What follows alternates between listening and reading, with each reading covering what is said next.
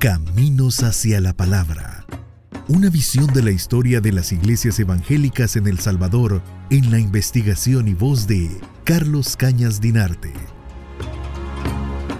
Entre 1904 y 1927, la salud de Anabel, la esposa del eh, evangelizador eh, Robert Herman Bender, no mejoró. Al contrario, fue haciéndose más grave su situación y eh, eso obligó al traslado de la familia hacia la localidad de Alhambra, en la zona de Los Ángeles, en el estado de California. Ahí se radicó eh, la familia y también eh, Robert Herman Bender desarrolló eh, labores evangelizadoras entre la creciente comunidad de braceros latinoamericanos que atravesaban la frontera para poder contribuir a recoger las cosechas en ese estado de la Unión Americana.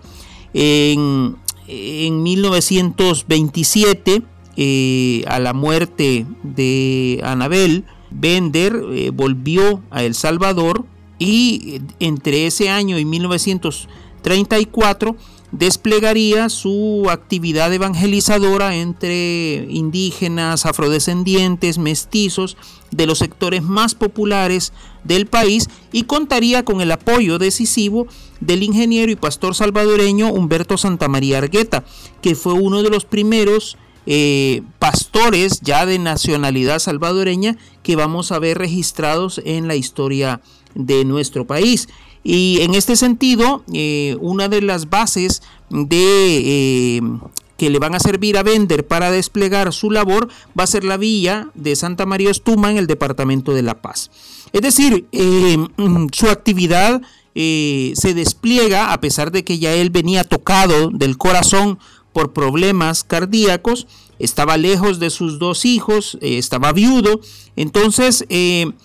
desarrolla su actividad a pesar de todos los problemas de salud que tiene y finalmente cuando ya se siente eh, menos capaz de poder eh, desplegar su actividad se eh, establece en un cuarto en el barrio capitalino de Concepción donde finalmente la angina de pecho que padece lo, eh, lo conduce a la muerte en la medianoche del miércoles 23 de mayo de 1934. El denominado amado apóstol del Salvador es enterrado al día siguiente, el 24 de mayo de 1934, en la sección de hombres ilustres del Cementerio General de San Salvador. A su entierro asistieron más de 600 personas, hombres y mujeres, de las distintas comunidades evangélicas del país. Él había contribuido en esos años a fundar diversas